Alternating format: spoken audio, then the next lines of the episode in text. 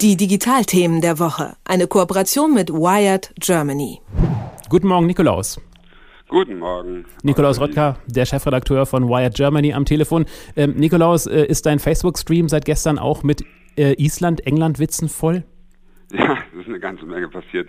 Ähm, natürlich taucht bei mir im Facebook-Stream äh, der isländische Moderator auf, der äh, längst zum Hit geworden ist im Internet, weil er sich seine Stimme sich stimmbruchartig äh, überschlägt. Äh, kleine GIFs. Mein Lieblingsgif ist, glaube ich, so äh, drei pixelige ähm, Figuren, also isländische Spieler als Pixelfiguren, die einfach nur ihre Hände über den Kopf zusammenschlagen. Hast du wahrscheinlich gestern auch gesehen nach dem Spiel, ja. wie die isländische Mannschaft da in die Ecke gegangen ist und äh, mit den Fans zusammen ihren Schlachtruf durchgeführt hat. Und das gibt es eben jetzt auch als kleines GIF.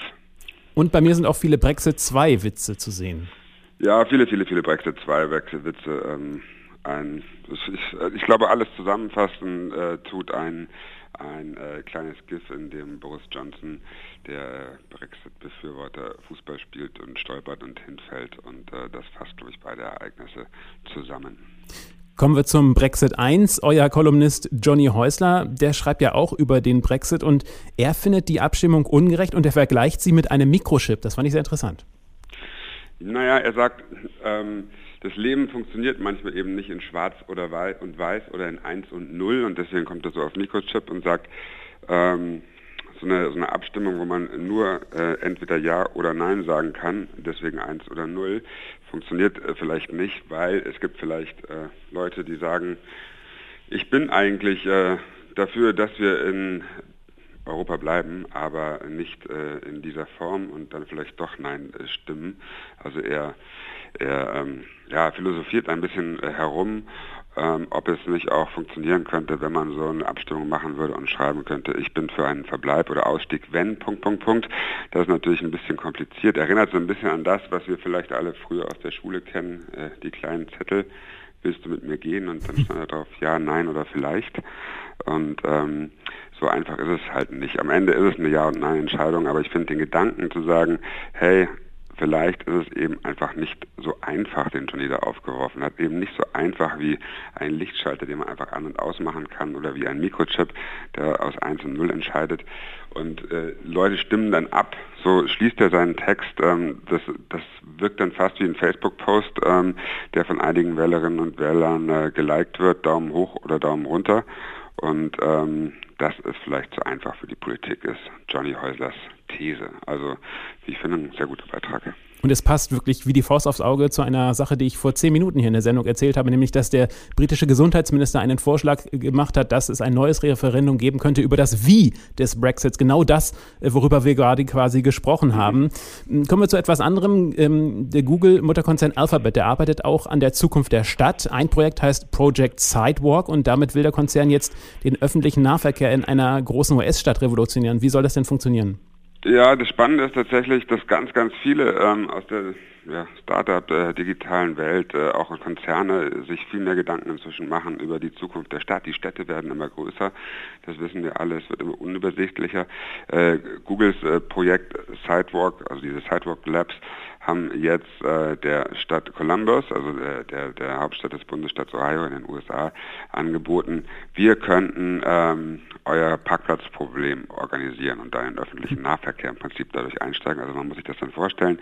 Google will da Wi-Fi-Spots aufstellen, also WLAN für alle und dann die vielleicht selbstfahrenden Autos, äh, die gleichzeitig die Kamera oben drauf haben, die wir alle noch kennen, wenn äh, für Google Street View gescannt wird, durch die Straßen fahren lassen und die sollen dann nach Spots suchen, wo freie Plätze sind. Dafür will Google oder der, der, die Sidewalk Labs eine eigene Software benutzen, die sie entwickelt haben. Flow heißt die und dann uns alle sozusagen die Möglichkeit geben, zu freien Parkplätzen hinzufahren. Da steckt natürlich zum einen äh, die Vision dahinter, hey, wir müssen den Verkehr besser machen, zum anderen steckt da bestimmt auch ein bisschen dahinter, wie kann man denn nachher tatsächlich auch selbstfahrende Autos oder selbstfahrende Ubers, also kennen wir alle dieses Taxiunternehmen, durch die Stadt fahren lassen.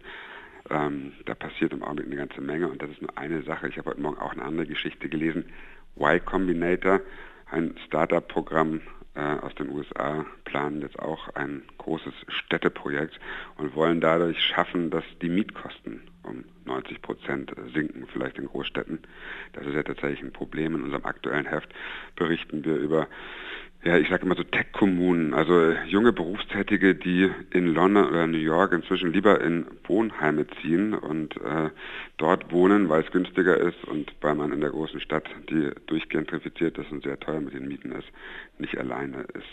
Das heißt, Stadt und Zukunft und Vision ist ein Riesenthema von den Mieten bis hin zu den ganzen smarten Projekten, Parkplatzsuche oder ich weiß es nicht.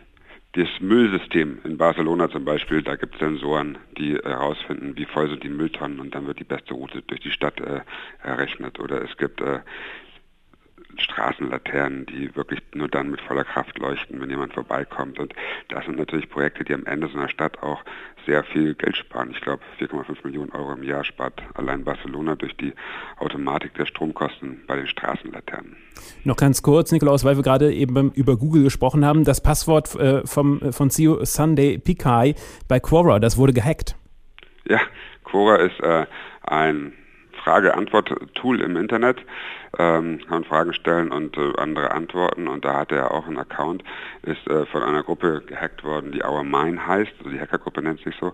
Die haben auch schon äh, Profile von Mark Zuckerberg oder vom Spotify-Chef Daniel Eck äh, gehackt und jetzt eben auch äh, von dem Google-Chef und haben dann über diesen Quora-Account auch geschafft, dass er ähm, auf Twitter gepostet wurde, also automatisiert. Und ähm, die wollen auf Sicherheitslücken hinweisen und behaupten von sich selber, wir sind Sicherheitsdienstleister, wir zeigen euch, was nicht funktioniert und ähm, können euch in Zukunft dabei helfen. Du verkaufst sich aber mein, was ich gelesen habe. Manchmal scheint es aber nicht mal so richtige Hacker-Qualitäten ähm, zu brauchen, um ans Passwort zu kommen. Die äh, an der Universität in Luxemburg hat jetzt eine Studie durchgeführt und äh, hat herausgefunden, dass sich Leute durch Schokolade auch zur Passwortrausgabe äh, locken lassen. Die haben, was ich, 1200 Leute auf der Straße zum Thema Computersicherheit befragt und ähm, haben die auch gefragt, ob sie ihnen ihr Passwort nennen. Und dann kam dabei heraus, wenn die Probanden vorher Schokolade bekommen haben, also wenn die gesagt haben, hier machst du ein Stück Schokolade, ach und sag mir mal dein Passwort, dann ähm, haben immerhin 43,5 Prozent äh, eingewilligt, ihr Passwort zu verraten. Das ist echt gigantisch. Wenn es die Schokolade erst hinterher gab, also wenn man gesagt hat, gib mir mal dein Passwort und am Ende gab es Schokolade, dann waren es nur knapp 30 Prozent der Leute, die ihr Passwort hergegeben haben. Also Schokolade ist ein Trigger, um an äh, Passwörter zu kommen, offenbar. Wenn das so weitergeht, möchte ich nicht wissen, wie, äh, wie demnächst irgendwann viele Passworte, viele unsichere Passworte heißen werden, nämlich Schokolade 1, Schokolade 2, Schokolade 3, Schokolade 4 und so weiter und so fort. Nikolaus Röttger, der Chefredakteur von Wired Germany, Dankeschön. Danke auch, bis dann. Die Digitalthemen der Woche, eine Kooperation mit Wired Germany.